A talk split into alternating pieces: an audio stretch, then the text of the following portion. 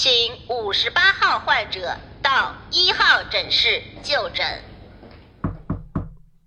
哎，你好，大夫，怎么又是你？又哪儿不舒服啊？我我我，哎呀，我说吧说吧，到底怎么了？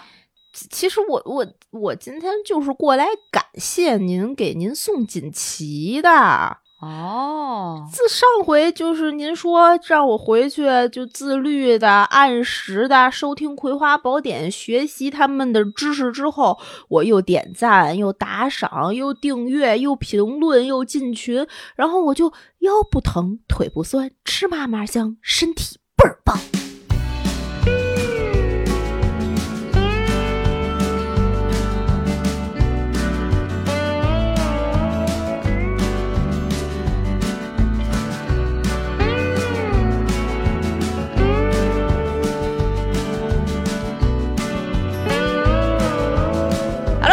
这里是《葵花宝典我是 New Person 小诗。哦，我是懒癌晚期的娃娃。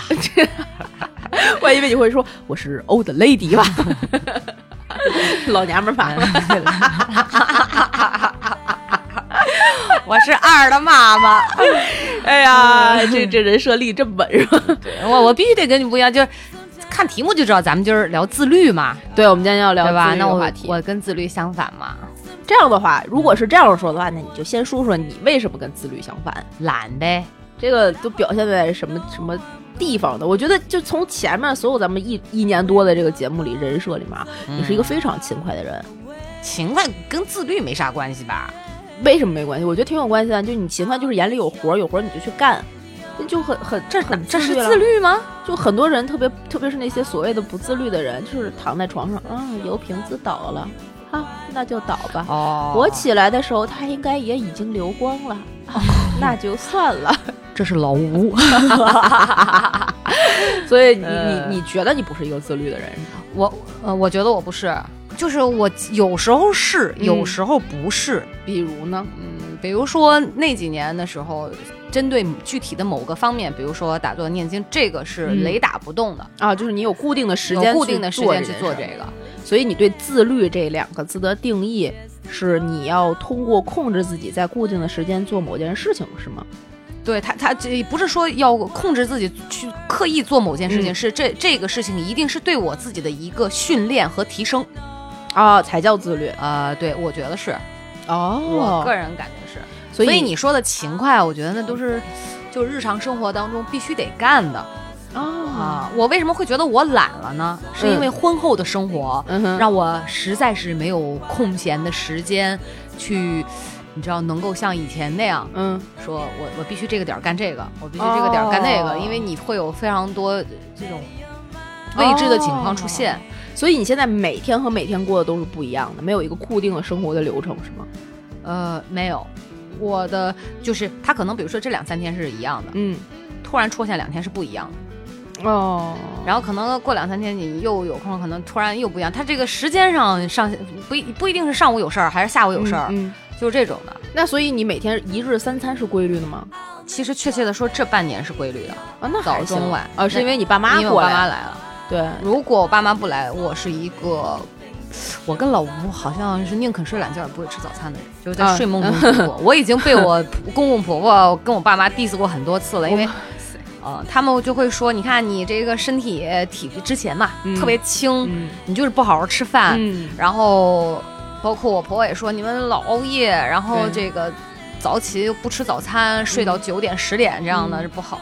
然后，但最近这半年吧，半年多，差不多就一直是嗯七点半，哦这么早就起床八点会醒，哦，醒来以后睡不睡会起吗？会起，我得给我爸妈做早饭，有的时候就榨个豆浆，可能他的那个豆浆他就不会按那个键。嗯嗯，有的时候我可能买一些我想吃的东西，嗯我就给他们做，会是这样的。哦，然后所以三餐就才开始准时。那你真的变化蛮大的，因为我去你们家住的时候，到大概早上九点多钟起了床之后，我就在那个客厅里面溜达，然后你们娃娃姐在看我的脸上面就大概写着“我饿了”三个字的时候，她问出来了：“你要吃早饭吗？”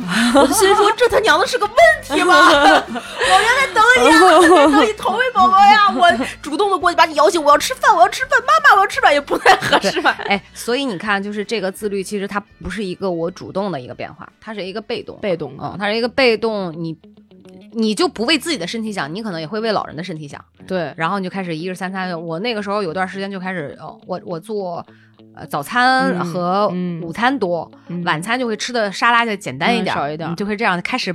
其实我觉得也是托我妈的福，如果不是嗯我妈生病，可能我们不会想到说要给她调理饮食，呃嗯是这个饮食结构的问题，是然后全家人都受益。你反正做她也是做，我们就一块儿吃嘛，比如说清炒，吃白灼蒜蓉西西兰花，嗯，放点蚝油，就稍微有一点味儿，就是那种。所以老吴跟你一块儿就是享受了目前自律的生活嘛，就是所谓的一日三餐定时定点儿的这样生活。享受他哦，他有也有很大变化。他像你一样，就是办了健身卡嘛。哦他是今年二月底还三月初啊办的健身卡，呃，大腹便便的那个肚子已经没了，没了。哎，我还没这么长时间，我好像还没见过瘦他呢。但是他体重没有变，他是在啊，肥肉变成肌肉了，肥肉变成肌肉了，然后就是塑形了，真好。然后他会吃优质蛋白。嗯啊，是鸡包括我们家以前很少嗯会出现地瓜，那你别想红薯这类的东西，老吴是绝对不会碰的，嗯因为我从网上买到了很好吃的红薯，它哦，是把链接发给我。啊它叫板栗红薯，哦，这个好吃。又很便宜，哇，巨甜。给你推荐贝贝南瓜。呃，我们家常年备着，就是自打我妈来这半年就没断过。然后鸡蛋，嗯，白水煮鸡蛋。是。然后包括牛肉、牛排，嗯然后鸡胸肉，可能这是我们家常吃的两种肉。如果要炒菜，那就是完全不放肉，那可能哦专门会烤鸡胸或者是炖。哦要吃肉就大家爆吃痛快的吃一顿肉，哦平时都是比较清淡。然后他是每天定点儿的会去训练，基本上呃，如果他白天有事儿的话，那就会晚上吃完饭大概七点吧，嗯他就会到健身房，哦，那很十点钟才。回家，哇塞！嗯，然后呃在那儿洗了澡。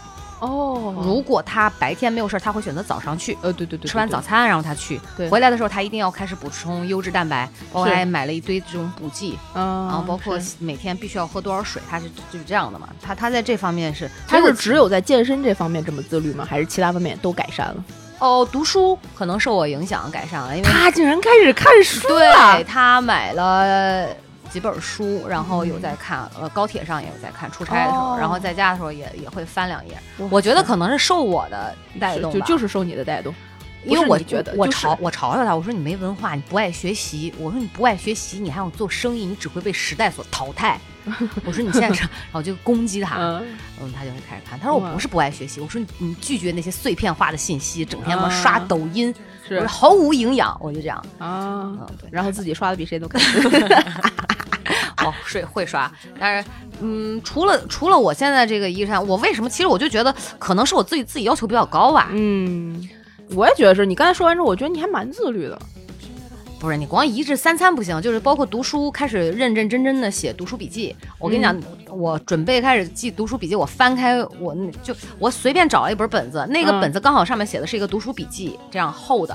然后呢，我拿出来之后，你知道我看到什么？我那天什么？我那天特别想没事没事，你先说。谢谢你，谢谢你，嗯 拿过来，谢谢你。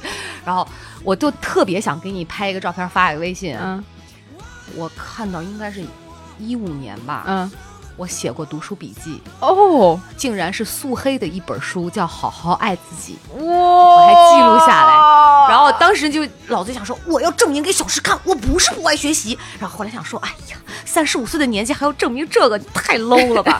就这样的。没有，挺好。其实读书笔记这个事儿，你不一定非得找个哦，谢。谢。你你看看，这是哦我一般会会会做的做的事情，就直接西方现代思想讲义，这是就是刘星教授自从上了《奇葩说》之后，他那个这书就火了嘛，然后我就买了一本儿，买了一本儿之后，在这一段时间，前段时间应该已经读完了。好，谢谢你，我先带走了。你带走，你带走，我已经看完了，里边有非常多我的笔记和这个，看到了，看到了。就是他的问题的答案，对就直接你其实就可以写在书上。这个时候你嗯是不是你回去再回看的时候，你能看到它？就我你包括就说到，可能我只有两件事，一个是这个三餐的正常点早起，因为有的时候我妈五点半我就带她那你早睡吗？不太会，十一点吧。啊，那还行，那呃，不，十一点它太偶尔了，基本上十二点左右。哦就是这样那差不多对，就是这样。然后有时候早起，比如说五点半、五点钟起来，就得带我妈去医院，哦，那就是必须得早起。所以你像这种机动性的东西，这是没办法的。嗯，然后现在主要是在看书这方面，我可能嗯，不像以前会那么就只是读，嗯，我会写刻意的去写，也不是哦为了练什么，但是对去帮助自己理解。嗯，基本上一讲或者一章，我就会看两到三遍，嗯再加上受咱俩读书那个的熏节陶目，哦，有的时候还是会觉得，要要看一呃看。而且一点儿我也不小看读书的那一两个小时。对对，嗯，我不期不指望说一定要有什么用，嗯，但是它是一个沉淀。至于说沉淀的是不是让我会不骂脏话，这也不一定，你知道吧？这种文学上的美、遣词造句啊之类的，非常好，非常好，可能在这儿非常好。。对，真的就是为什么我们今天想聊这个自律这个话题呢？就是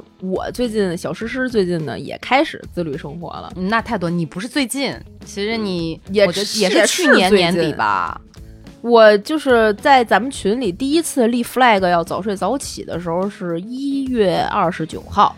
呃我想的，但是你戒酒可不是，啊，我戒酒那可是戒了一次去年的时候又复习，戒了一次。但是但是为什么我们俩想录这些节目呢？是因为呃，自律生活是真的香，真的是体会到了这个香，我们俩就分别体验过之后，有了这种共鸣。对加上小诗呢，她的这个呃自律的这个条款更改进的项要比我多得多，所以就是我只是比你细，你只是可能没有发觉。咱俩聊着聊着呢，就会出来这些东西。bingo 对，啊，对，好吧，嗯那就刚才是顺着你这个早起这茬儿说哈。嗯我呢，因为最近就是明显的觉得自律生活非常香了。我第一个改变的就是早起，就像刚才跟是大家说的，我是一月二十九号那天在我们这个听友群立了一个立了一个 flag，叫做我以后要早睡早起。嗯，自从那天开始，每天早上七点多钟，只要一醒就在群里打卡，就像鲁迅刻了一个哦早早字。不好意思，说到这儿，我那个插一个啊，嗯你知道。我不 diss 你，嗯。就是没打之前，我其实是没有 get 到你为什么要每天说早早早。嗯。就在你跟我说这个事儿之前，嗯，是因为原来我们有一朋友老在我嗯朋友圈，没事儿就早安，在朋友圈早安，朋友圈朋友圈啊，自自己发剖一个纹身的图，然后早安，啊，然后剖纹身图，take good care for for of 啊 yourself for 啊 yourself，啊。然后晚安。啊 我每次我就跟老吴强说，这人有病。图啥？就是对。怎么了呢？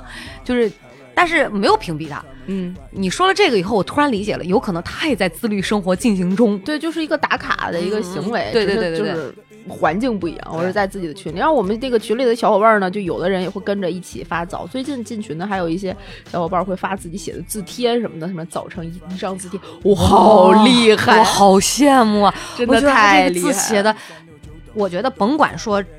嗯别听那些专家的什么真的嗯什么笔记就漂亮不，我们看着好看就可以。对而且看得出来人家是下功夫练了，对，就点赞就崇拜。是嗯，是，所以呢，这个小诗做的第一件事呢就是早起。我在早起之前，大概的生活规律是这样的：想几点睡几点睡，想几点起几点起。哎，等会儿我问你有吗？我觉得你好像没有两三点睡吧？有我的我的这个生物钟啊，我曾经看过一个呃 research，就是说人这个生物钟不是就二十四小时的，你非常有可能是二十五小时、二十六小时，或者二十三小时、二十二小时。所以你的睡眠时间，今天九点睡了，明天你可能十点才会困，后天可能十一点才会困。这样我就有一段时间，特别是去年不太上班的时候，嗯你慢慢慢慢慢慢的到两三点、两三点才睡，容易，很容易。然后转一天可能十点、十一点才起。嗯但那个时候，虽然你的生物钟好像是就是莫名其妙的调成了那样，但你其实并不舒服。啊，对对对对，对对对，晚上呢，就所谓的这个设计这个狗是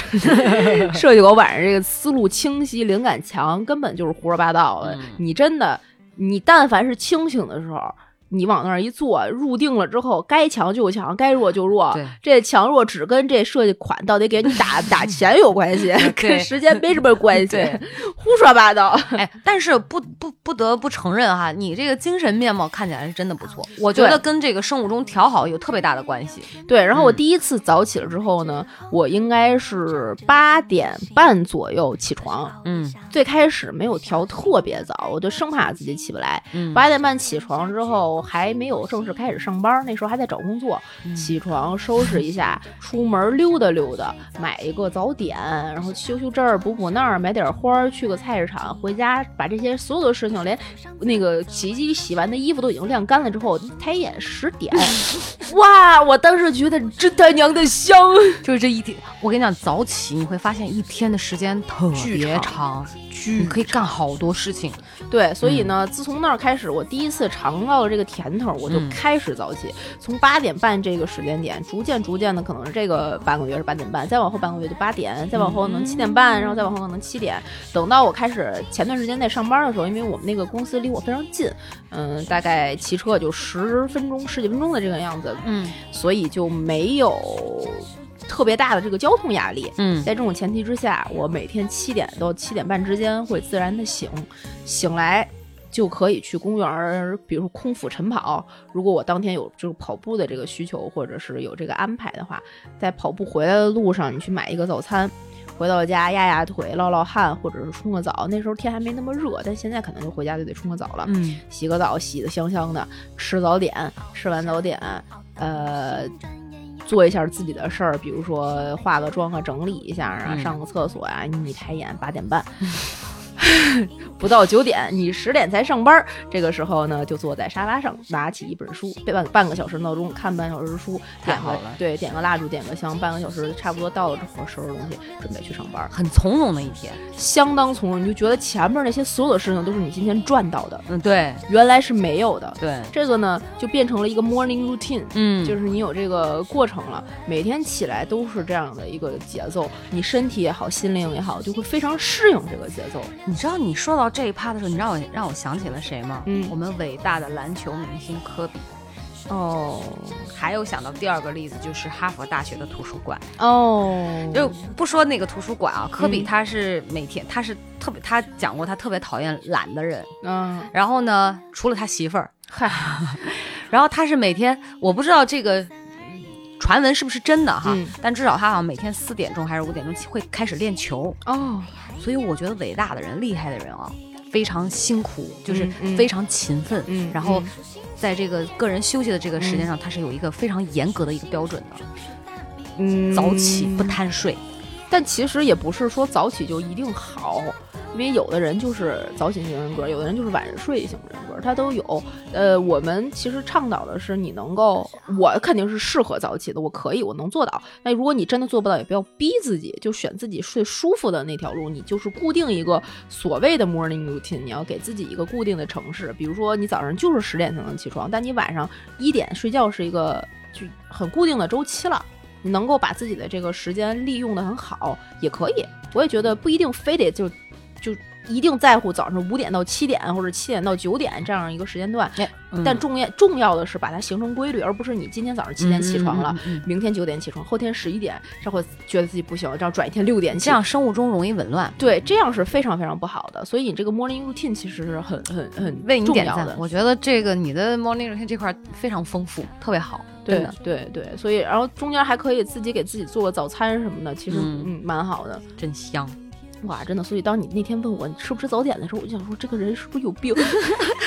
然后而且就说到这儿，我再查一个，有一次咱们你我还有老吴从你们家出来之后，啊呃，要去干一个什么什么事儿，我忘了，然后把我送回家这个路上，你就看了一下时间的 schedule，跟我说，哎，咱们先干这个，再干这个，再，哎呀，这个来不及了，那就不吃中午饭了吧，也不是很重要，然后你把我送回家了，我想说，what are you talking about？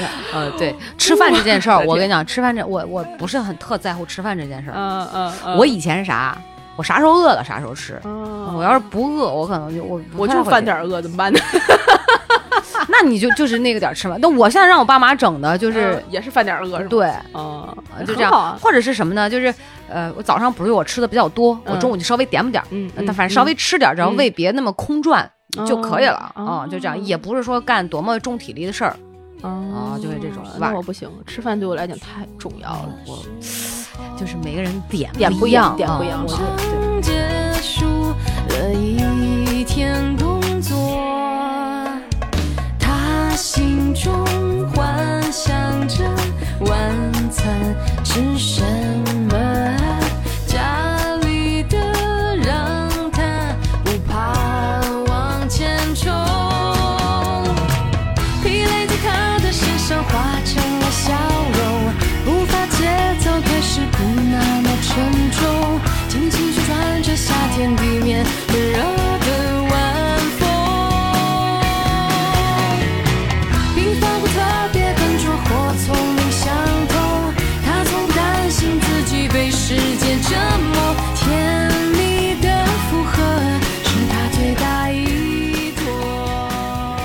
你第二个嘞？你这早我睡早起们再说啊，第二个啊，我刚才不是说这个早晨还会做一点自己的事儿吗？啊第一件自己的事儿呢，就是我坐在马桶上的时候呢，就会打开我的子弹笔记。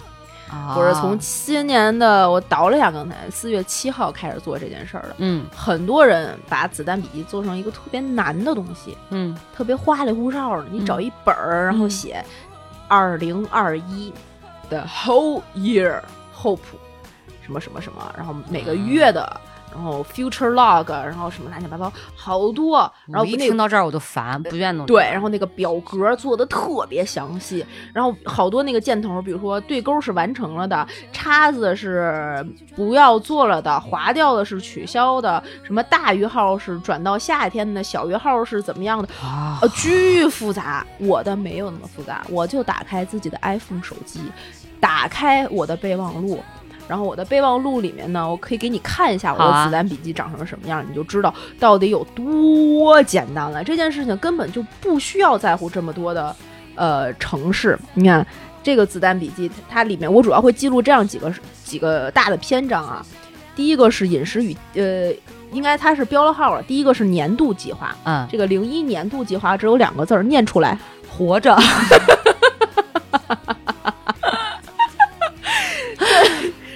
我就这么问你，你现在给你的今年定一个计划和目标，不是愿望啊，是目标，你定得出来吗？反正我定不出来，我每年都定不出来。我就没定出来过。嗯所以我打开了之后想，大家都是从零一年度目标开始，年度计划开始，我写什么呢？啊，算了，活着吧。然后呢，我就会有一个所谓的阅读计划。阅读计划，我四月的阅读计划可以给你念念啊，就是完成看六部电影，嗯坚持观察我的情绪，嗯呃，完成看三本书，嗯。减重五公斤，嗯。熟悉呃找到一个工作嗯。啊、熟悉我的新工作，嗯。然后观察和去医院看一下我的这个右侧的这个颌骨是不是正常，啊啊这是我四月的阅读计划。除了看完六部电影没有没有挑钩，其他都挑钩了，因为这个 iPhone 的这个这叫什么备忘录啊，是有一个 Notes 功能的，嗯它有一个圆圈，你直接就挑钩就可以了我。马上看看我的备忘录是不是有这功能。巨简单，嗯然后五月呢，也就是现在我们在录节目的这一个月，嗯还是观察情绪，每周，呃，看完三本书、六部电影，同时更新了的呢，是我需要坚持每周至少四次去健身房练习。呃，嗯运动和减少我每天的食物的呃这个摄取，就是对自己身体上面的一个要求。因为我最近确实是胖了，我的体脂率比较高。就原来啊，那个做这件事情让我体脂率比较高，所以我想说，那刷一下体脂是比较健康一点。嗯嗯，这就是我五月的这些所谓的目标，这些目标都非常具体，非常具体。要具体。对，子弹笔记呢，就是一个具体的过程，嗯这是所谓的月度目标。然后呢，除了阅读目标，我会有两个打卡的东西，就每天你在上面都要做记录，这就是嗯我坐在马桶上面会做的事情。第一部分是我的情绪笔记。你可以给你看一下，我这不是好多那个 emoji 那个小图标嘛，嗯嗯嗯嗯。然后我就会把自己的这个情绪啊分成是开心不开心，是亢奋是崩溃的，是、是一般是什么的，你就做一个那个 Excel 的小表，把它粘进去，每天就打一个小小表情进去，你能看到你这一个月是不是过得好，你的沮丧周期是多长，然后亢奋周期是多长，对你自己的一个情绪观察是什么样的。你每天一回看就发现，啊，那最近这段时间过得还好还不好，嗯都不需要任何的特别多的解释，嗯就一个表情，不需要很多事儿去罗列。对，嗯没有必要，我觉得是没有必要。嗯然后我还其实还少做了一件，就是在你每天就是每个月底下这个统计上面记一下你到底有几天几天这样的一个周期。但嗯这个我也没有去统计，我觉得这还算一目了然了，那就暂时就可以不用去数这个数了。嗯这是第二个情绪笔记的这个问这个部分。嗯，剩下呢就是饮食与健康，但其实我没有记住饮食。我觉得饮食可能我你都记录在朋友圈了，都不是都记录在群里群里了。朴实无华了，对对对就没有必要对对对去记录了。我主要记录的呢是我每天的体重和我今天是不是去运动了，啊啊所以它也是这样的一个小表格。嗯嗯嗯！然后每个月都会有。我我跟你说，嗯我不用 iPhone 手机是对的。为什么？这么好的一个具有这么多强大软件的一个手机，放我嗯手里就是浪费，你知道吗？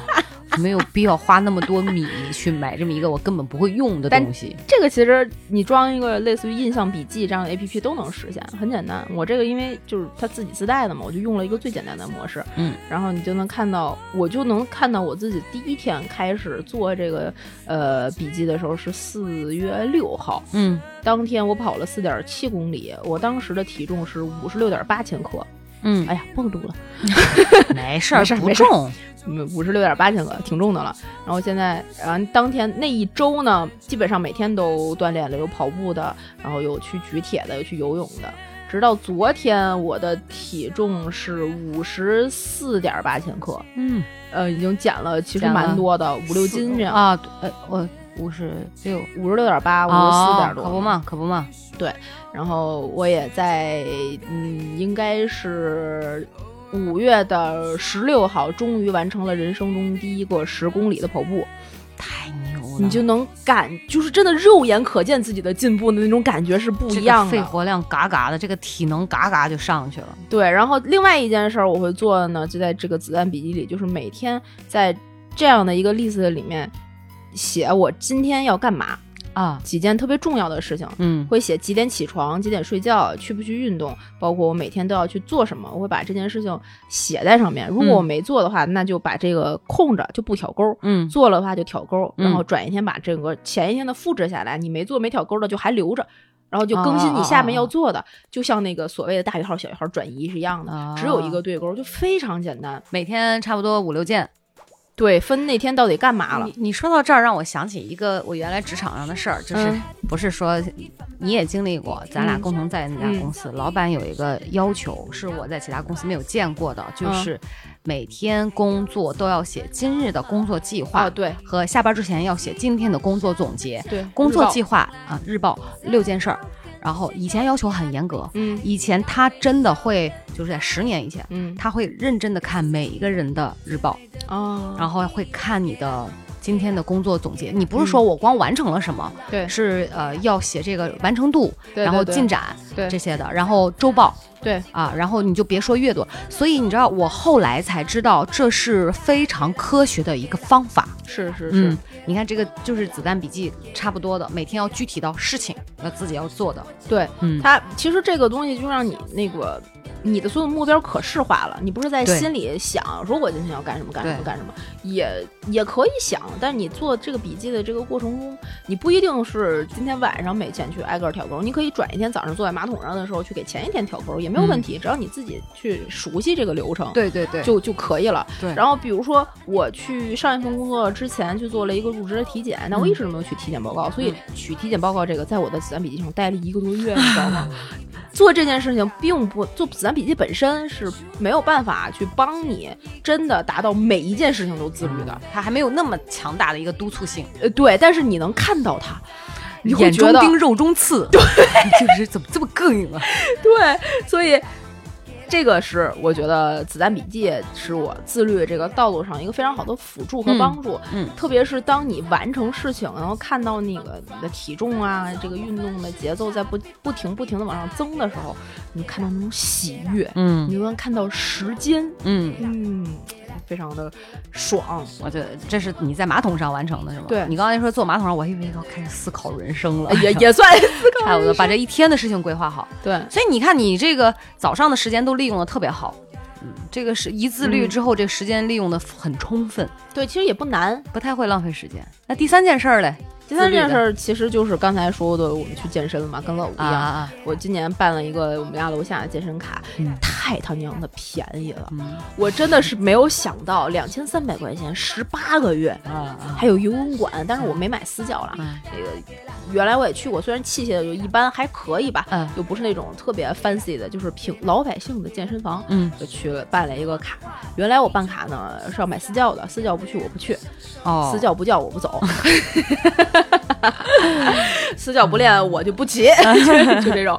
但是其实私教当时他已经把我这个健身房该怎么用这些器械教的我七七八八了。啊，呃，我本身也有一定的这个基础运动的基础，原来不是练游泳嘛，就有一定的运动基础。自打那之后，我就知道我现在是一个要减脂的周期，那我可能需要刷体脂，我要嗯增加一些有氧，我要吃少一点儿。嗯嗯呃，对对对，就有一些这样，然后去增肌什么的，嗯就知道今天我今天就是去练腿，明天我去练肩，后天我去练哪儿，嗯，对对对，老吴也这样，是吧？对对对，就是大概有，而且在此刻，我鸣谢 Fit for Life 的姥姥姥爷，给你们跪一个，给你们磕一个。哎呀，没有你们就没有今天的我呀！以上两点，包括子弹笔记，那是跟着姥姥的步伐去做的呀。哦真的就是 morning person 这件事情，我呃姥爷不是说你不好，但是姥姥我真的好爱你。自从我们跟姥姥联系上之后，我就默默的在搓手手，期待着搓手手。合作一把。但我觉得人家挺牛的，对工作也挺忙，但是依然还能坚持这样去做。对对，对他有小孩吗？还没有还没有，嗯对对对对对。也就是没小孩还能这样 自由一点。有 没有随随随嗯随便吧，反正运动这件事儿呢，呃，最开始我是当任务去做的，嗯在自律这条路上，你就觉得，嗯，我得我得运动，嗯，就变成了我要运动，不就变成了要我学。我现在已经把要我学变成了我我要学。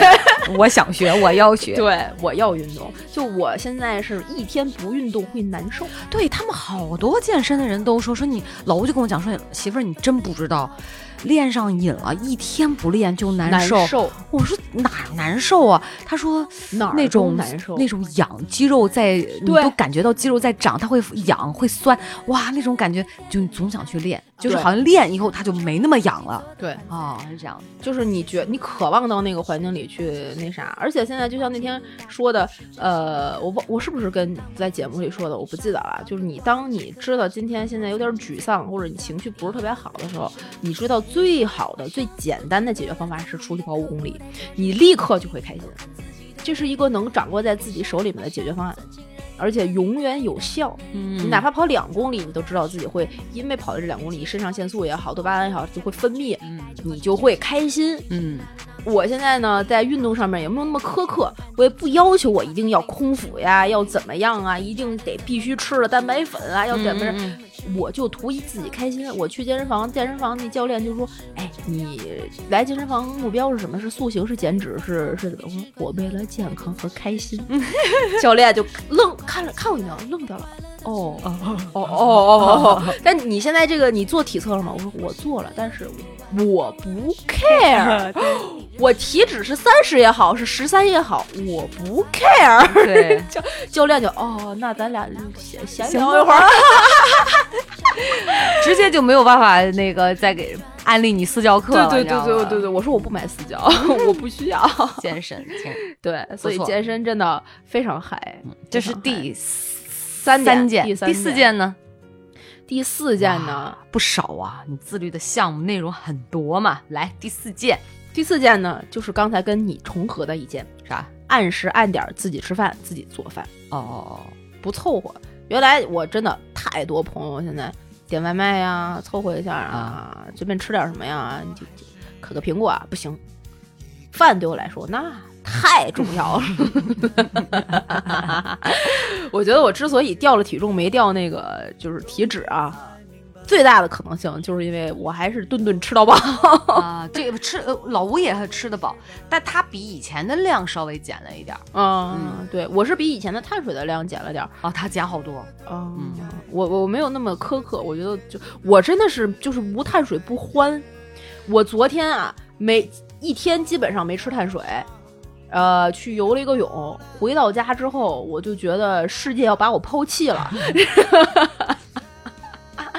就觉得我是我不会好了，这就就我是世界上被遗弃的唯一的一个孩子。我我不知道为什么，就有的时候健身餐让我觉得挺可怕的，你知道吗？反正我是那种必须吃碳水的人，哪怕我只吃小半块馒头啊，对都得吃。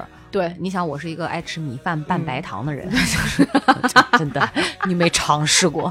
不，我跟大家说呀，不下次再放块黄油更香，我跟你讲。不是粽子的味儿哦，就是真的好吃。哎呀，香啊！香！但是健健康餐这个东西我是可以吃得惯的，我就自己在家做，嗯，呃哦，我看到了那个对吧群里？图片，咱们朴朴实无华，非常漂亮，颜色搭配又很好。对，非常啊朴实无华。对但是你自己做之后，你知道吗？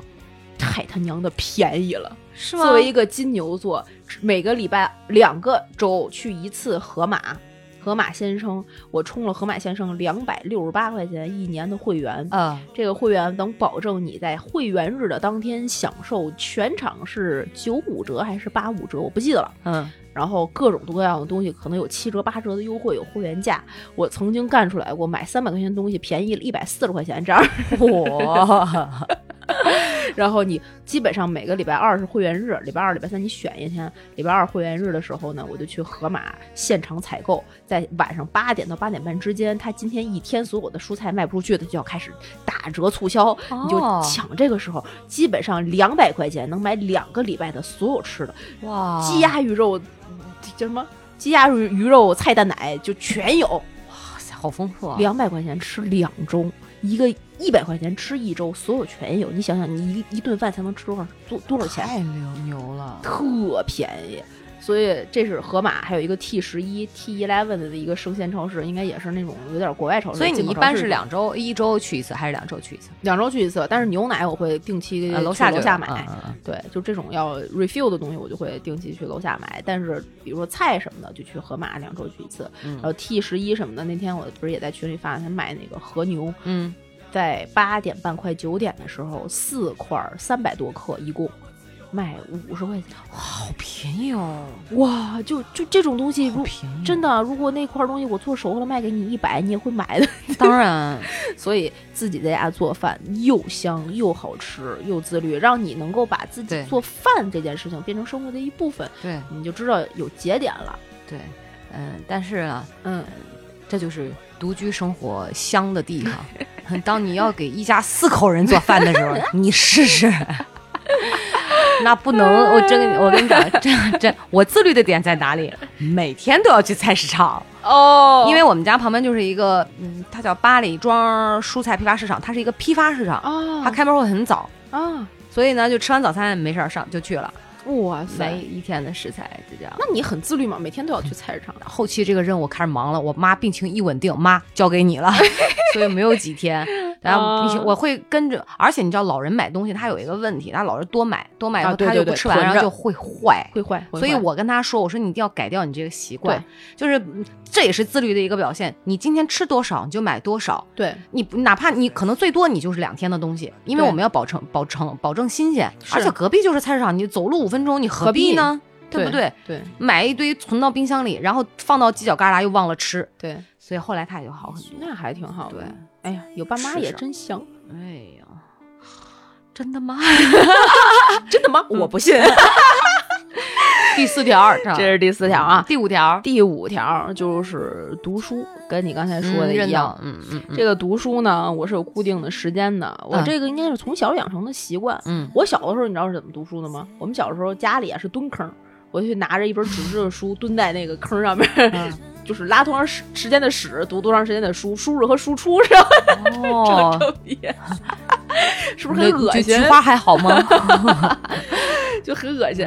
但是不不，就现在是每天早上在上班之前、出门之前会读大概半个小时的书。嗯，刚才在那个 morning routine 里面也说了，然后睡觉之前，原来是玩手机到眼睛睁不开的那一刻 开始，就就然后手机啪一摔 睡觉。然后手机打脸，哎，对对对对，现在呢是早早的把手机就是充上电。那个 iPhone 是有一个 by time 的那个功能的，嗯睡眠跟踪。嗯你到几点几点，你可以固定让这个手机上那个小月亮勿扰，它就不会再打扰你了，你就放在那儿，然后它会提醒你要睡觉。这个时候你就打开一本书，读大概半小时或者是一章，你看这本书就是薄厚或者是什么。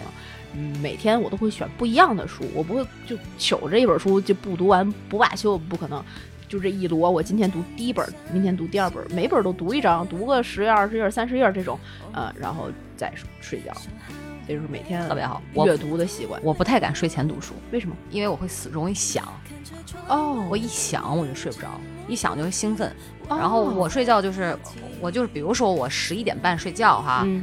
我前面可能从九点开始嗯。就是泡脚，哦。你泡脚、洗漱，然后听一会儿音乐，嗯，刷轻松的，对对对，然后叭灯一关，就是睡觉。嗯勿扰肯定就老早开开了，然后嗯往那儿一躺，然后我会躺下，躺下嗯之后你不可能有以前年轻的时候可以分分钟躺下就睡着，嗯现在就是要要冥想，啊，就是对对对，就好像对要让那个松果体出从脑子里面飞出去一样，然后它会就就有种玻璃的感觉，对就幻想从窗飞出去，然后哎飞着飞着，怎么第二天早上了就就是这种的，啊这哦我会这样。啊，好神奇哦！我我以前经常睡觉就是。嗯，闭眼的瞬间，自己啊从窗户外飞出去了，然后那个视角就换成了一个第三人人的视啊，角，我我懂我懂，然后就开始看，哎呀，你看你的肉体躺在床上，然后整个大楼的全貌是什么样，然后你就飞到楼顶，楼顶是什么样，你会遨游到太空，然后你会忽高忽低，就这样，然后飞着飞着我就睡着了，哇塞，就会是这种，所以我睡前不太敢看书。因为我就老容易琢磨书的内容，琢磨人家在说什么、讲什么。尤其你像我最近看那本书也是，我就回啊功能性的功能性的书，就是这种。我不好看小说，从来也不看，啊所以那那种东西也不能让我放松，啊，我就老想汲取养分。啊，汲取我我好看小说，就就汲取我能汲取的养分，因为能力有限，所以你要先紧着自己缺的东西去去补，知道吧？啊会是这种的，所以我就不敢看。我一般会选择晚饭之前，嗯，或者是晚饭之后再看一会儿，做个笔记。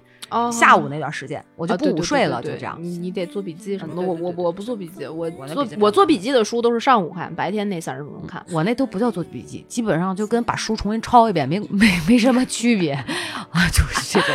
采秘籍，我就一边抄完这个，我就琢磨转着笔开始想，就跟上课一样，等于假设有一个老师在教，嗯嗯哦就就这种的。哎，那你这个也挺好的，不是，是因为你知道，我以前我觉得我读书的方法不对。你看啊，当你文化水平有限的时候，我以前认为我在看书，其实它就是略过一个表面，它并没有深入。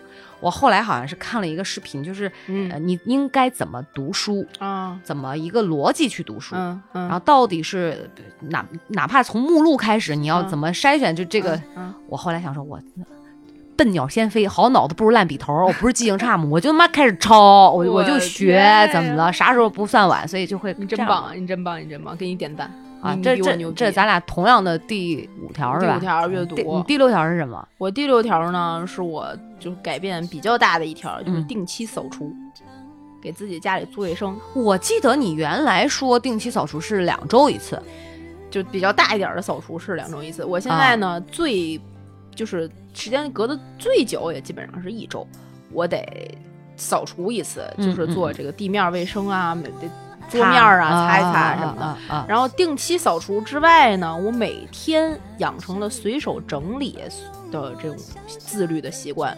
这个所谓的随手整理啊，就举一些特别特别特别你们一定会遇见的例子，就比如说你拉完了屎，要不要立刻刷马桶？哦懂吗？不懂。哎，老吴拉完了屎，你要不要立刻为他刷马桶？我给你举个例子，老吴以前肠胃不好的时候，嗯。就拉屎好粘盆儿。嗯。我跟你讲这个问题哈，我在广大的这个已婚妇女，这个嗯。我们见面现在他们都在控诉，说我就 不说不明白，大家吃的都是一样的东西，他们为什么会拉屎粘盆儿？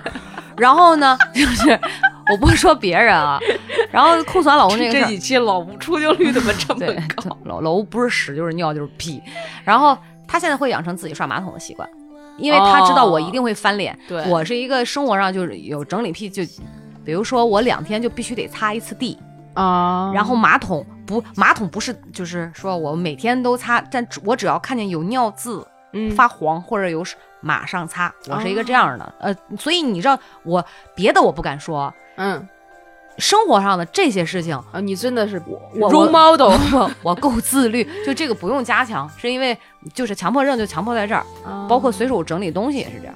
我我不是，我是那种就是我知道礼拜六我要做扫除了，礼拜三的时候我看到哪儿脏了，我是不会干，我是不会干的。原来我是觉得啊，那我礼拜六一起去干就好了。哦我为什么礼拜三要提前去做呢？后来我就发现，其实你如果不干的话，就比如说我们家水池子堵了，就下水的那个。呃就厨房嘛，因为是老房子，所以它那个那个盆儿、那个下水道其实并不是很好用。我买了一个比较细一点儿的那个网子筛子，所以你每天做完饭去倒完了这些东西的，一一定要顺手刷一下，不然它一定就会堵，就会渍在上面，那个水就下不去了。我原来就是等着，等着水池子水满了，就等水池它你是这样的，你要是当天不刷，不用完了之后立刻把这个水清掉，把那个筛子弄好，弄完，它一定就是转一天，它会慢慢慢慢慢慢那水会渗下去。但是它渗下去之后，那个盆儿啊就脏的呀，嗯哎呀就没法下手，你就残渣都在上面。对，然后你就想，今天还得做饭，算了吧。哦，你看是这种的。对，原来是这样，那现在不是，现在我每天只要是呃当天晚上饭晚饭之后，因为你中午做完饭，晚上做完饭之后，你两顿之间那个我就不刷。哦，我还是会刷。你会刷是吧？对我就是看到了你刷那个，就是去你们家看到你刷池子整个过程，我就我刷池子，什么池子？就是你们家厨房的那个，你洗完啊碗、收做完饭收拾的那一整套过程，我想说，哇靠，我真的就不配做人。不是你，你知道，就可能我我以前自己住也是这样哈，嗯但我跟我闺蜜的时候不这样嗯啊，那都可慢慢慢慢的自己住的时间长了吧，嗯就是她就就是越来越要干净。要是堆在那儿，我这一天心情就贼不舒服。对吧？你知道老吴以前是一个不爱着家的人，啊结婚之前花花公子 playboy 各各啊各种玩儿，就是能不回家就不回家。我们俩谈恋爱结婚之后，他突然发现，我操，家原来是这样的这么香，就是他他不爱出去了，你知道吗？啊！他每个人其实都爱干净，都爱舒服，对对谁不知道懒着香？但是你总得有人，我干完了以后，他享受那个哇，就觉得爽碰这儿也哎，他会有这种感觉，对对，所以我就会，所以慢慢的训练他。我们家厨房的活儿他包，哦，不是厨房的，全是我干，擦地扫地哦，包括马桶，因为我不爱沾油，啊是，我真好那，迫不得已我也会洗，我不是不能干，但是下水道的那个池子，你知道我们家也有漏网，对，每顿饭就是做完之后，这一天我就会跟我妈说，嗯我说把它摘掉。我妈啊就，哎呀，好好的，为什么要扔？哦，扔掉，扔掉，容易滋生细菌。对对对，然后定期我就会把那个疏通桶，不管它堵没堵，嗯，以防它堵，疏通。哎，你真的可以做一期家庭妇女小妙招合集。我们家工具太多了。真的，这个这个咱们就录期这个吧。这我觉得这个一定就是我全程就 哦 哇，哎，所以你知道我爱看，我本来还有一个想法，就是嗯做那个、呃家居整理师。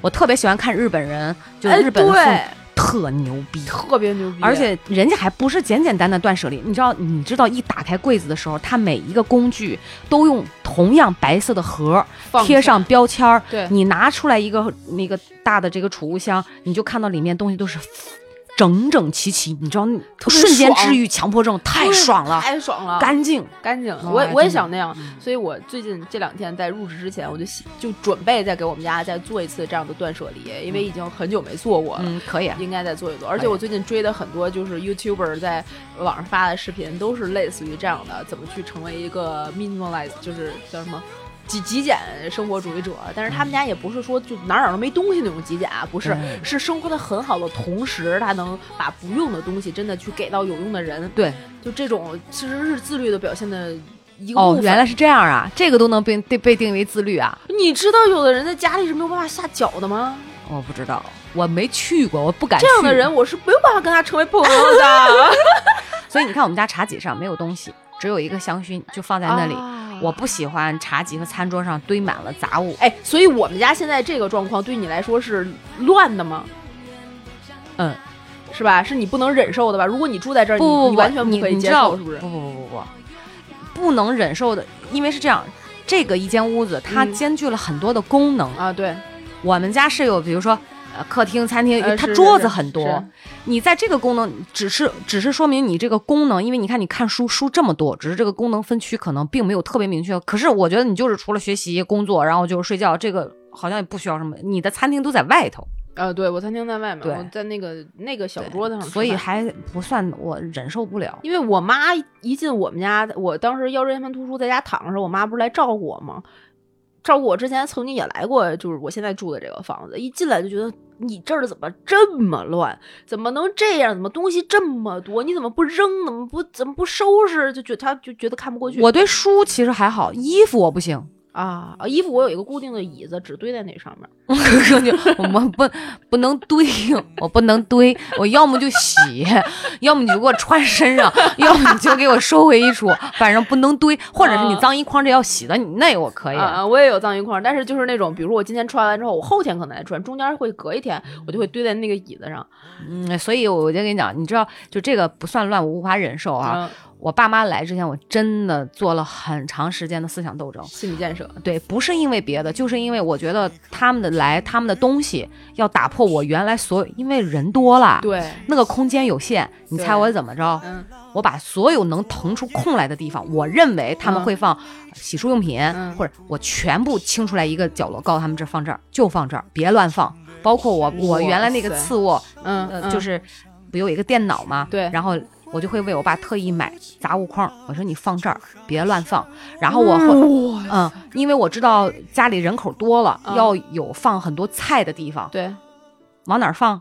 冰箱放不下，我把洗衣房买了一个洗衣机上面的置物架，我说把哦菜分门别类，把它码好。放好还通风，还不容易坏，就把它挂好。猫粮、狗粮、猫砂盆儿，你知道吗？嗯猫砂盆儿找一个窗户，靠到窗户根儿底下嗯通风。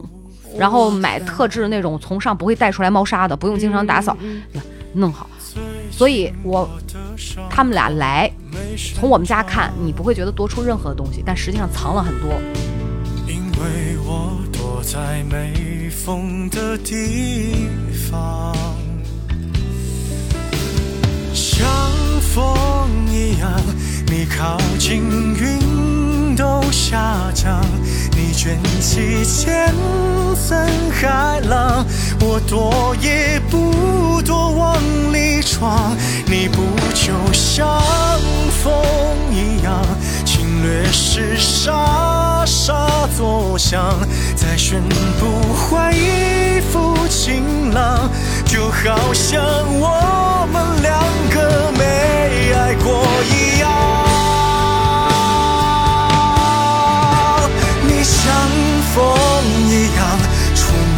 是温柔流淌，席卷我所有抵抗，不急着要我投降，你不就像风一样，掠夺时沙沙作响，可惜我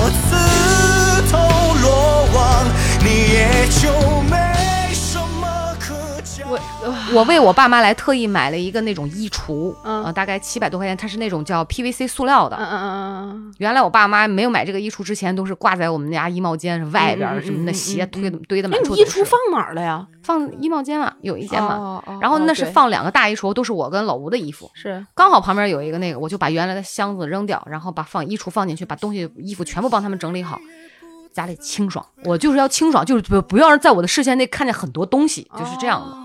但我从来没把它往自律上想，因为这个很自律了，。我跟你说，其实是遵循一个啥啊？一个是爱干净，再一个是我觉得家里不能乱，乱了财神不爱来，所以床底下我也不会放东西啊，床底下我是没有啊，床底下不会放东西。我我们家是那种所有东西除了房东留下来不得不呃放在这儿的，其他的所有东西都是离地的。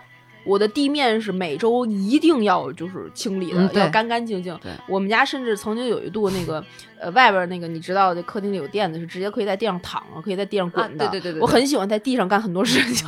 我我我，所以你知道我妈老说我吗？她说那个地是走人的，嗯你不用那么擦。我会放两个消消毒片儿，啊，就一把它擦两遍，我的天然后擦两遍。老吴一进门，媳妇儿，我这脚往哪儿放？就不会不让走路，就是这种。啊，但我觉得这有点过分了，这我觉得这不属于夸张。对，这不属于自律，但是整理东西可能现在细细细想，应该也算一部分。算算算算算，因为我们家就是零碎儿特别多哦，这种东西我是不会买来家的，摆件儿就我不会买。啊、嗯对我我就喜欢这，但没办法。但是我会定期，我已经养成了就是定期要扫洒这样的习惯，进步就就还好吧。这是第六条了吧？呃，对对，这是第六条。第七。条呢？第七条呢，就是跟我们刚才说的这个零碎有关系。自律这个东西啊，我开始正正经经的 什么零碎儿？养花儿，哦养花养草。虽然那个我们家这些绿植原来也很很长时间了，但是一直没有特别用心精心的打理过。啊对，一直就是死一盆儿换一盆儿，死一盆儿换一盆儿。哦，而且我基本上养都是水培的，就只是浇水就行了。因为养土培的呢，我没有那么大精力去照顾它，去啊培土，去给它施肥什么的。现在我开始逐渐的想要去做这件事情，搞得我们家现在啊，你看后面那棵发财树了吗？哦，那是新买的。不是新买的，但是我最近有有关照它，它最开始只有一半儿高，它哇，长得好好哎，就直接窜到了不行不行的。然后那棵竹子就角落里那个，一个是地上这盆，一个是这边这盆，都已经快要到房顶了。长得好。对，然后还有哎悉心浇灌之后就是不一样，就是不一。样，就是不一样。你这个东西不是说呃自律必有的，但是你自律的这个过程中是给自己建立了一个算是不得不去不不得不去做的一个责任感，嗯就像你嗯们养猫养狗是一个道理，养小乌龟什么的，对你要定期的每天呢要有这么一个念头，我要去遛猫了，遛狗了，我要嗯去给它喂食了，你有一个负责任的责任心，就是。这种幸福感吧，有惊喜，有耐心了。好消息是我终于要把他们送回去了，我终于要解放了，哎呀太烦人了，太烦人了。我真的照顾不过来六口人，哇疯了。哎呀，这个就是在家里养花儿，所以我现在家里有特别多的花儿，而且每周会买新鲜的鲜切花儿，去定期的换。今天还没买呢，准备回来的时候看看有没有，或者明天去买一个新切花儿。然后第八条第七条，然后第八条呢，是我开始非常融入生活一般的听播客和有声书，嗯嗯，甚至听音乐。就我每天早上起来的第一件事儿，打开手机先看一下有没有微信，然后简单的刷一下新闻，就睁开你自己的眼睛。嗯嗯然后我起床从床上起来的那个标志呢，就是我放一个我一期没听过的播客节目，或者是听过的也有可能，嗯放一个我愿意听的播客节目，然后连上我的蓝牙音箱，就正式开启一天。嗯你在你的碎片时间里，你就可以通过听播客或者听这些有声书，或者是你喜欢的这些音乐，得到你想要得到的一些平常没有那么多注意力去知道的知识。嗯，你在这个碎片时间的利用，能够把这个一天的生活，呃，莫名其妙就多出了很多的时间和空间。嗯你的五感啊，我现在反正我不知道是不是所有人都这样，但我知道肯定不是每一个人都这样，因为我媳妇儿她就做不到，我我也做不到。我在，因为我原来做设计嘛，就做设计的同时呢，可以听播客做设计，耳朵在那儿，眼睛在这儿，但是同时可以干，呃完全不干扰。你的大脑真的太发达了，我不是做设计的的人好像都可以，因为你的功能区是不一样的。我就不行。但是我在写公众号的时候，你让我在听博客，有的时候我就没有办法做到了，嗯，因为你的功能区不一样。但我现在可以多少做到，至少在听播在在就是写公众号的时候，旁边呢可以放电视剧 我都不行。啊，我我要是听播客，嗯我就得安安静静坐在那儿，或者躺在床上听。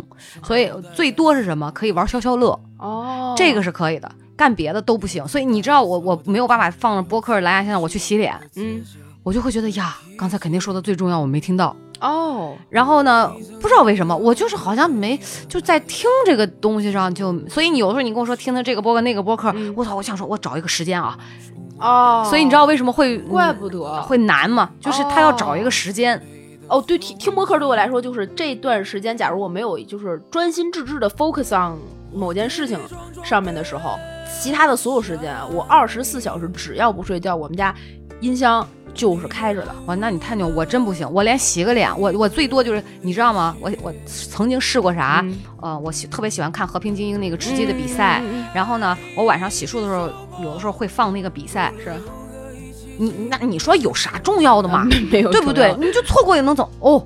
不行洗就是那洗面奶到脸上了哈，都都迷了眼睛了。嗯听人主播赶紧说打打到哪儿了，我就赶紧看一眼，就然后就停了，哇就看看完那个那一轮以后，嗯，才能把脸，就是这样一个人。我不知道为什么，所以你每次跟我说听播客，我我想说，我一定找时间听。他就我就得是在床上那个时候，或者是什么都不干，我就好好听，好就是这样的。所以我没有办法多用，哦最多就真的就玩会儿游戏，就是消消乐。啊，你跟我媳妇儿应该是一样的人，嗯她也做不到。对，所以我们就很羡慕你们这种人，就是很很，我连我跟你讲，我开车嗯，都不敢听播客。天哪！嗯，所以你小的时候写作业的时候一定不看电视剧。不看。我小的时候是我的，就是脑子在作业上面，眼睛在动画片和电视剧上面，耳朵耳朵听着我爸什么时候是不是要回来了，我得随时就是脚准备去关电视。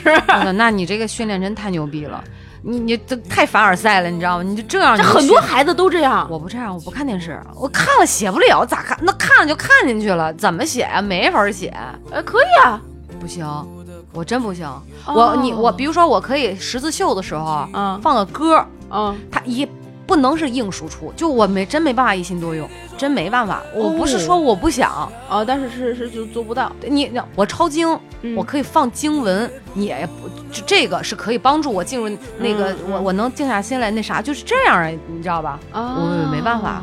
你看我写读书笔记，我都不敢在旁边出任何一点声，我爸我妈都嗯回屋里了，嗯我一个人在客厅安安静静的，开着台灯，就沉浸在那个学习里面，就别别的地方不能出声，猫啊狗都不能来找我，哦。奇怪吧？我也不知道为啥。哦，那我下回再也不逼我媳妇儿了，因为我我每我是那种，就但凡出了电视剧，我和综艺，我就一定要看，而且我能，呃，看完，在我马上就要，就那年我不是考那个研究生的考试嘛，啊研究生那个马上毕业的那个考试，啊四月应该是清明节之后考，清明节正好放三天假，啊！那三天假我看了七十五集的一个什么电视剧的同时，复习完了十六页 A 四的小六字的那种。我操，你太牛了！怎么做？你能记得住吗？我我可以让我我就把电视剧剧情记住了，然后复习东西全。全 而且电视剧是就两倍速在播，所以我我后来我就问我媳妇，我说你怎么能够就是这这个也没看过，那个也没看过？他说你怎么能够一天就我们俩都有二十四小时，你怎么什么都能看过的同时什么也没落下，还干我跟你讲这个东西真的就是天赋，就是你的大脑构造哦就是要比别人强，你的哎功能不是不不你的功能不是三心二意，他就是可以这样做。嗯，你你说三心二意，三心二意是最后啥也没做成。问题是你是电视剧也记住了，呃又又嗯娱乐了然后呃该记的也记住了，啥事儿也没耽误，这是牛逼，嗯，你知道吗？你知道我，所以好嘞，不要逼老娘牛逼，行。不要逼我了，不不逼你，不逼你，不逼你，不是。那这条其实我我说的核心意义是你自律的人是可以利用起自己生命中的一些生活中的一些碎片的时间，嗯，把它投投入到比较有效的，或者是呃对你生活真的有帮助的一些事情，不是那种瀑布流的，就是刷那些抖音呐、或者也不是说在刷抖音不好啊，刷抖音就是不好。这是咱俩没。这是咱俩现在没有抖音账号，有一天咱俩有了抖音账号，我就看你怎么往回圆这个事儿。刷抖音好，因为娃娃姐就天天刷，不刷都睡不着觉。是你小诗知道，是坐车刷，呃，这是开车也刷，是吧？就就真的吃饭还刷。你说那天咱俩出去，我一直在刷吧对对，？我都得制止的。对，哎所以。好，女人，对，就是这种瀑布流停止不了的东西呢，大家可以慎重，但是可以把它投入在一些你平常可能没有时那么多的时间去听、去看一本书，你把它转成听的，对，那比较好。这是第八条，第八条啦，不是第七条吗？这第八条，第八好条，。那第九条，第九条呢，其实我刚才在说这个子弹笔记的时候呢，已经提到了，就是去记录我每天的情绪和每日的目标，哦，这是学会呢，就是管理自己的情绪。管理自己，掌控自己的生活。因为很多人啊，我相信现在有很多有人有心理问题啊，嗯或者是有一些不稳定的因素呀，或者是每天过的这个日子跟你想象中的大相径庭。就是为什么得到的结果都不是我想要的呢？对，这个时候呢，你就可以做一些打卡的事情，嗯就比如说你当你觉得你已经非常认真努力减肥，但一斤没瘦的时候，你就去真的打卡，每天去记录自己今天到底为减肥这件事情做出了多少努力，嗯。你会发现哦，原来问题出现在这儿，嗯。你就去掌控了你自己生活的一个来源。就比如说，我可能前段时间或者是就是去年辞职之前情绪不是特别好，嗯。那我为什么情绪不好呢？啊，对，到底哪儿 trigger 了我这个情绪有问题的这个点呢？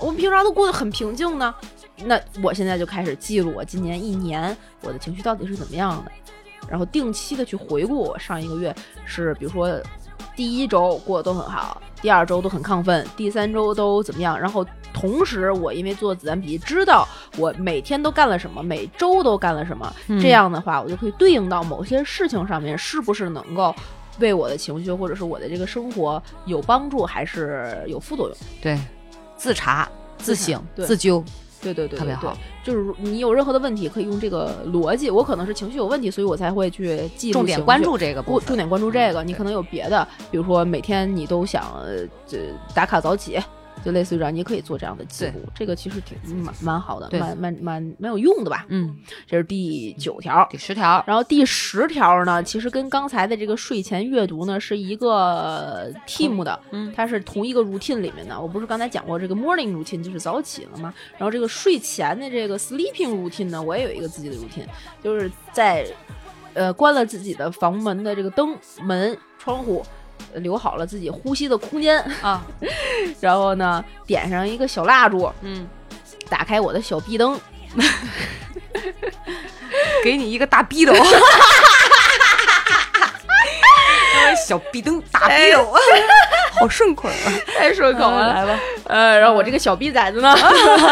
对啊，不是啊，我我就躺在床上，先阅读三十分钟，看书，看完书把手机放在那儿，打开一个叫做 TED 的呃 A P P，TED 呃，不是不是演讲的那个 T I D E TED，它是它中文叫什么呀？啊，潮汐冥想。哦哦哦哦对对对，它一个圈儿，一个哦哦橙色的圈儿，那个哦 logo，哦潮汐冥想。我不是给这个 A P P 做广告啊，我没有恰饭，只是我真的自己在用，然后我也没有充钱，我甚至都不是会员，我没有开 Plus 版本。它每天会有一个限免，或者是有免费的，我就听它那些免费的。它有一个特别好的功能，是有一个睡前的背景音，一个环境音，我每天都会放那个雷雨声，然后进入冥想。它前面的过程就是先让你深呼，欢迎来到潮汐冥想。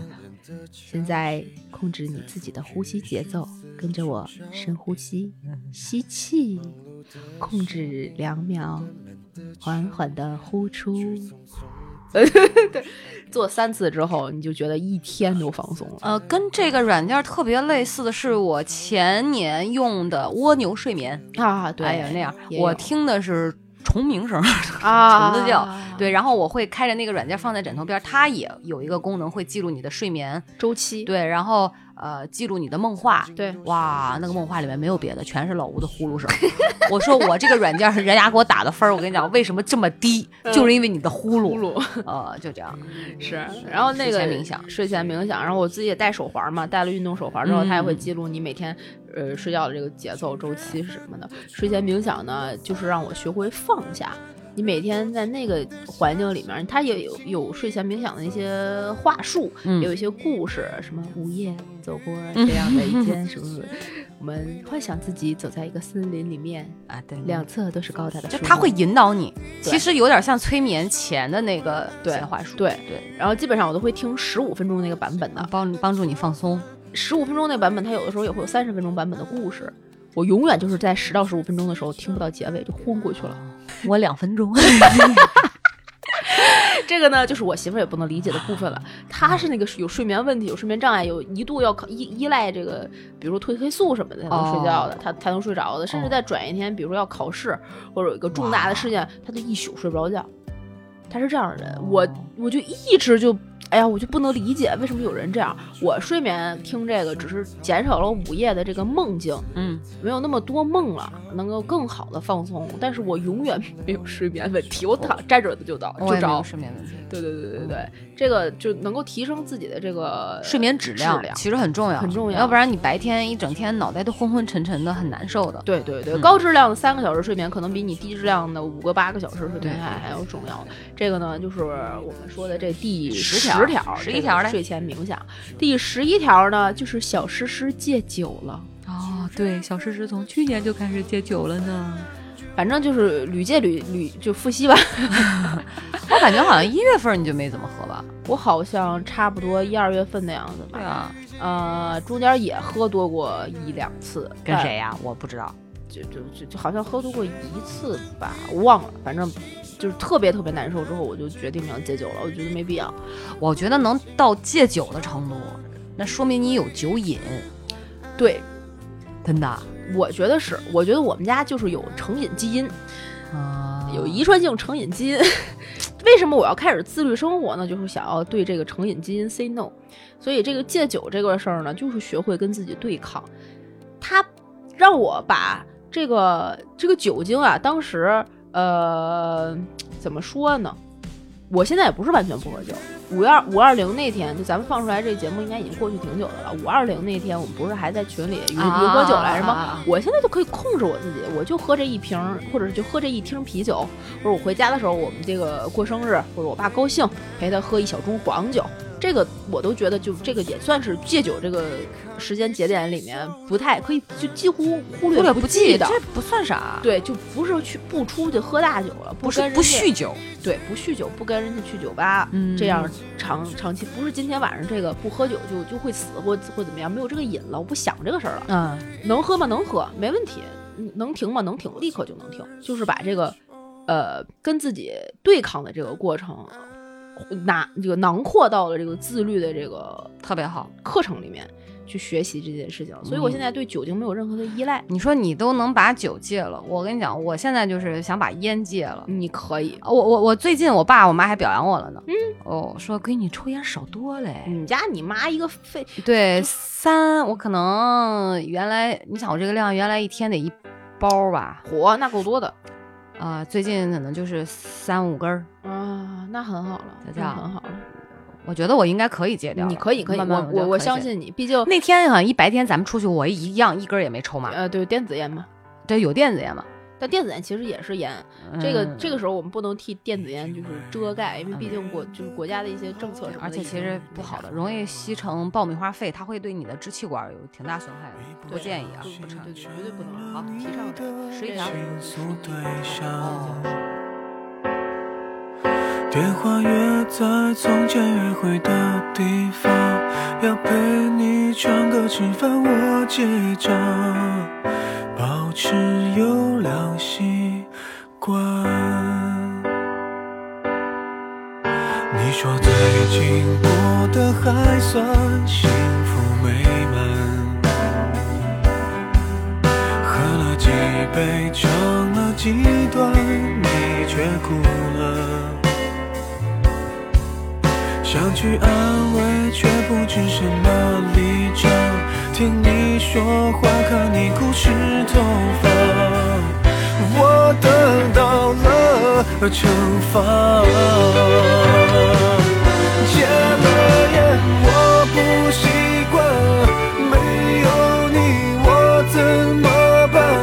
三年零一个礼拜，才学会怎么忍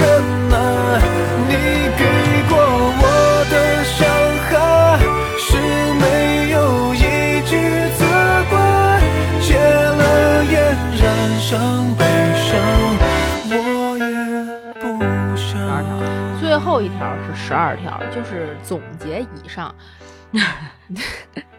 为什么我们刚才说这个戒酒这件事儿跟自己对抗，跟自己这个酒瘾 say no 什么的很重要呢？嗯就是成瘾性基因这个事儿啊，我真的觉得我没有做过任何的 research，但是我个人是觉得它是写在你基因里面的一个特性。嗯有瘾的人就是有瘾，有不上瘾的人就是不上瘾。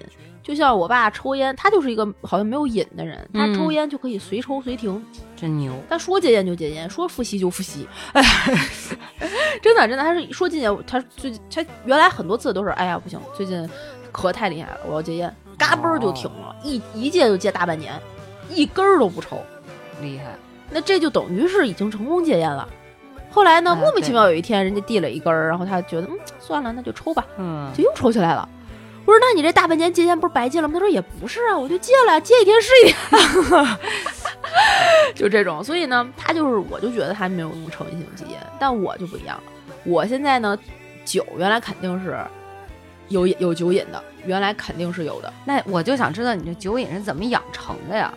你说养成吧，就是最开始说过程的话，实际上，比如你第一天喝一杯，第二天喝一杯，第三天喝一杯，第四天就喝一杯半，哦第五天就喝一杯就半，是量叠加了。慢慢慢慢慢慢的，你会觉得喝到一瓶的时候都没感觉了，哇塞，你就会越来越多，越来越多，就变成了一罐酒瘾。因为你突然有一天不喝的时候，你会觉得少就少点什么不对，嗯你得慢慢慢慢减。这个就是跟戒瘾都是一样的，所以我现在呢，另外还有两个瘾是我没有戒掉的。第一个呢是咖啡，咖啡因，哦，这个我觉得我这辈子可能是难了。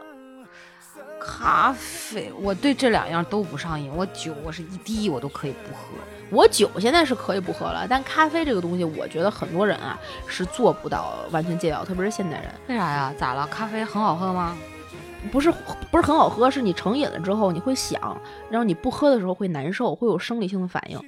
如果我今天没喝咖啡的，我现在喝一杯咖啡没有任何的效果，我可以照常的生活。但我不喝这杯咖啡的时候，我就会会觉得像死了一样，啊，这么严重啊？会头疼，会难受，然后啊你会觉得这个脑头这个太阳穴侧边这个位置上这个血管噔噔噔噔噔噔噔噔跳的要炸开。所以你现在是每天一杯咖啡吗？我现在的量呢，嗯，我朋友呢已经说有点多了，我每天可以喝到啊，最多就喝到什么程度就难受了吧？就是早上喝一杯咖啡，中午左右喝一杯咖啡，中间还能再喝一顿茶，因为茶也是有咖啡因的嘛。我的天哪！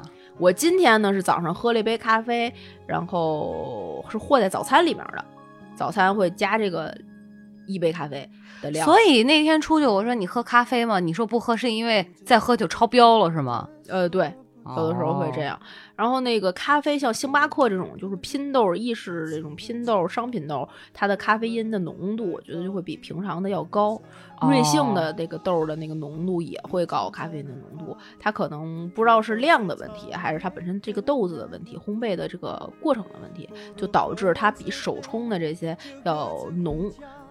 特别是瑞幸，哦我早上已经喝完一杯咖啡，如果我再点一杯瑞幸的话，那就就真的晚上就会心悸，会突突突突突突突这样难受。所以就是咖啡因成瘾。如果我今天不喝，我一天一定就是昏死在床上一整天睡觉。哇，这个我因为是这样的，老吴健身，他跟我讲说黑咖啡特别好，对帮助什么溶脂啊啥的，，对对让我买，我就给他买了，对，呃挂耳手冲的那种，嗯，是是是，然后什么也不加，完了就那么喝，我也跟着他喝了两天，我也没觉得咋地，反正也没没没没喝几天，啊，那一嗯买了有个三十多袋儿吧，啊，一个月了还没喝完。他有的时候那是他，因为他平时也不喝咖啡，但是想起来喝，嗯想不起来就不喝，还到不了你这程度。我喝咖啡这件事儿应该已经坚持了十几年了，哇，每天喝一天没断过。所以你就像我爸喝茶，我爸其实也也有瘾，他是茶，他早上起来必须喝茶，他不喝茶就难受。啊，我爸也喝茶，就是我还能真是能跟着他喝点茶，但是嗯也、也也是可喝可不喝。啊然后最近这半年一直在跟着他喝茶嘛，嗯，哎，说实话不喝的时候会想喝，对，但是也也不喝就不喝，也就这样，不不不到不了，没没什么感觉。啊，我我什么时候觉得我自己咖啡因上瘾？是因为有一次我路过一个咖啡店，那个时候我今天已经喝过咖啡了，吃了饱饱了，什么的事儿都没有的时候，我就闻到那个咖啡香，我嘴 嘴里开始分泌唾液，你知道吗？口水，这个口水，然后你就脑子里就你就脑补了那个画面，一杯什么什么样的咖啡，你立刻就想冲进去点，为它消费。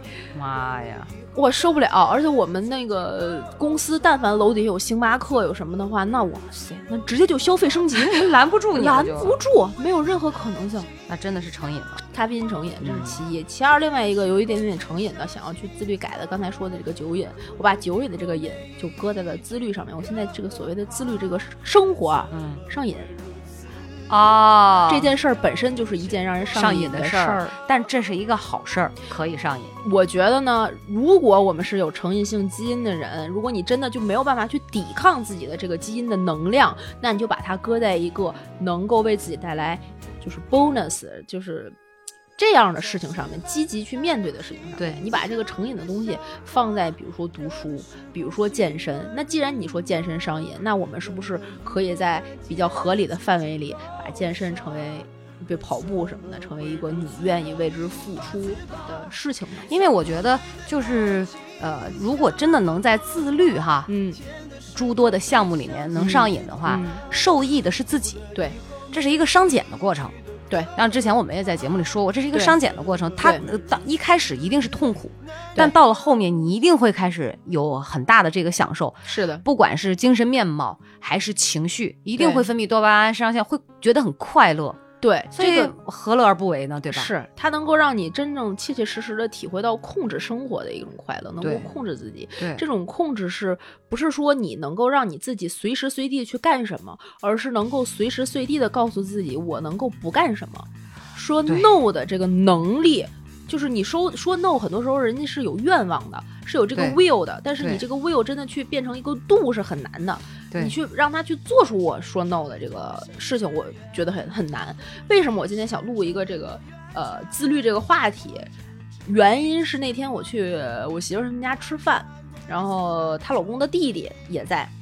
我们当时洗了一堆水果，什么蓝莓呀、樱桃呀放在那儿。我晚饭的时候呢，就吃那蓝莓。晚饭之前我就吃那蓝莓，就一个一个一个一个那个小的，你又没数，哗哗哗哗哗吃。然后吃到一定程度的时候，我就觉得，嗯，今天吃的已经够多了，我不用再吃了，我也不能再吃了，我就放下了。然后我就默默的叨了一句：“哎呀，不行，不能再吃了。”他弟就是默默的说了一句：“哎，没事儿，这东西又不长胖，蓝莓而已，没关系。”我说：“不不不，这跟长不长胖没关系，而是我自己还要不要吃。嗯，这个是你能够给自己没有任何借口的说，嗯，我不要。对对，所以我觉得真正能够做到自律的人啊、嗯，才有资格真正的享受自由，对是真正的自由。对，这个不是 Keep 的广告啊，自律给我自由是他们说的，是是他们，说的啊。不不是他们的 slogan。哦，不，不是啊，我我们不是啊是是真的，就是大家想想那个，呃，是更深层次的那个那个感觉，那个 feel 是这个自由。自由其实不是说我想干啥就干啥，而是我想不干啥就不干啥，就是你能从小事儿上也能掌控自己。对，能够随时的给自己这个度去收放自如，这个很重要。你想去跑步，你就可以去跑步；你想今天我知道我今天应该跑步，但是因为什么什么事情，你也能够放纵自己去不不跑步，也是一种自律。你能够控制自己，自律不是说你把自己就是，呃，控制到每天都是非常的 struggle，一定就架在那里，像个机器人一样对。我今天早上七点没有起来，我就是一个 loser，不是的不。要自我攻击。自律是我每天要给自己立一个早睡早起的 flag，我哪怕今天睡到了九点，这个 flag 依然没倒。对对，这个是我觉得是我这么长时间以来这半年吧，这个自律生活的一点儿小小的心得。而且我觉得嗯不要一上来就立特别宏大的目标，对，就小事情，小事儿。做到小事一点一点再升级。我觉得，而且啊，不分说意义轻重大小，只要对自己好的都是有意义的，都一样重是的，啊，不分大小事儿。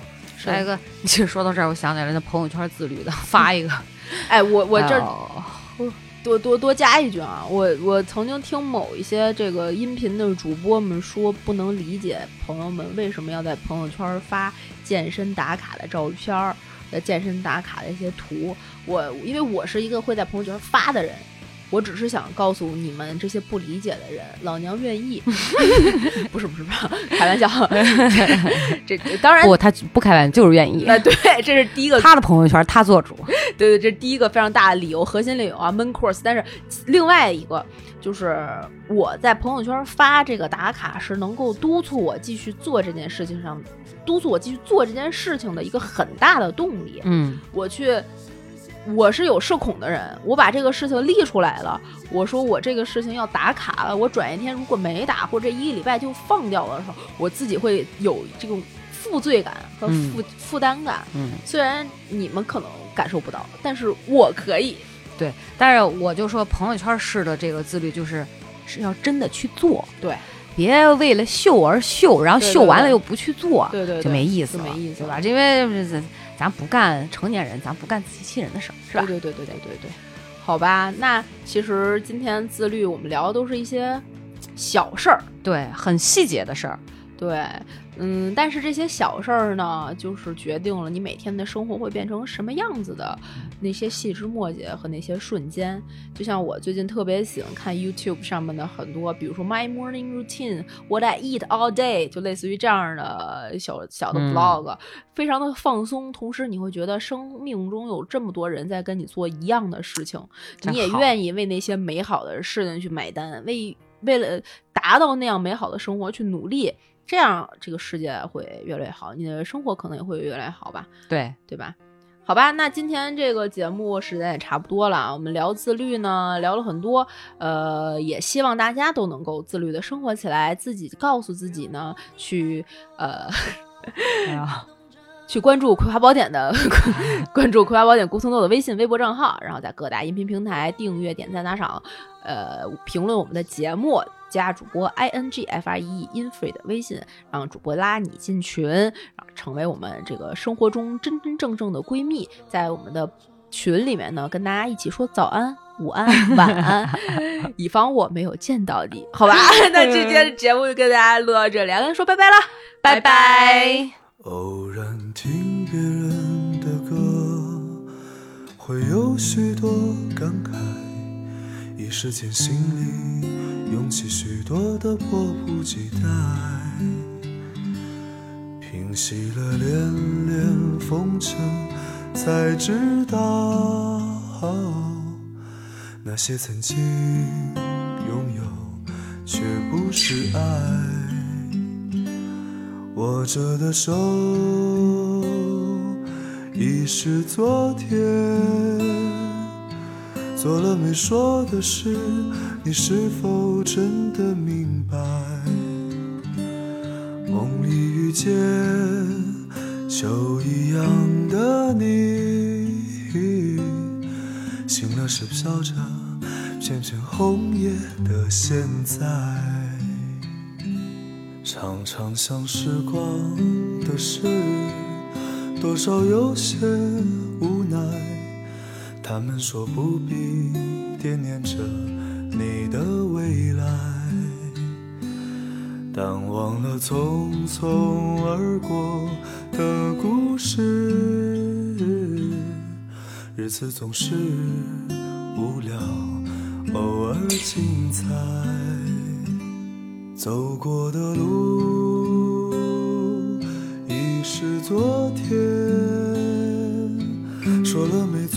的事，你是否还在期待？梦里遇见秋一样的你，醒了时飘着片片红叶的现在。昨天的你，可曾想到昨天的未来如现在？现在的你，可会想到现在的未来？未来的你，可能想到未来的未来？像昨天已不在。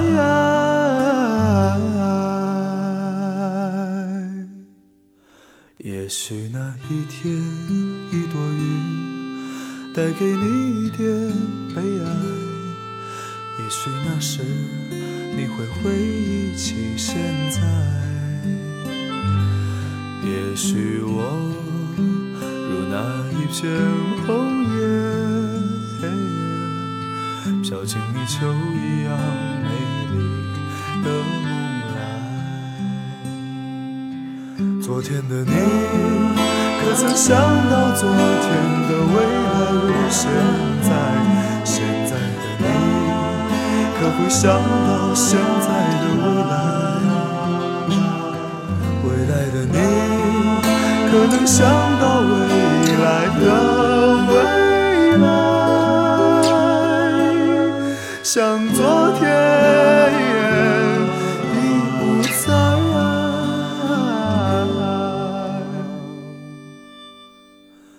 也许那一天，再给你一点悲哀。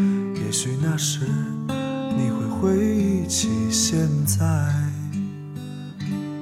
也许我如那一片红叶，飘进你秋一样美丽的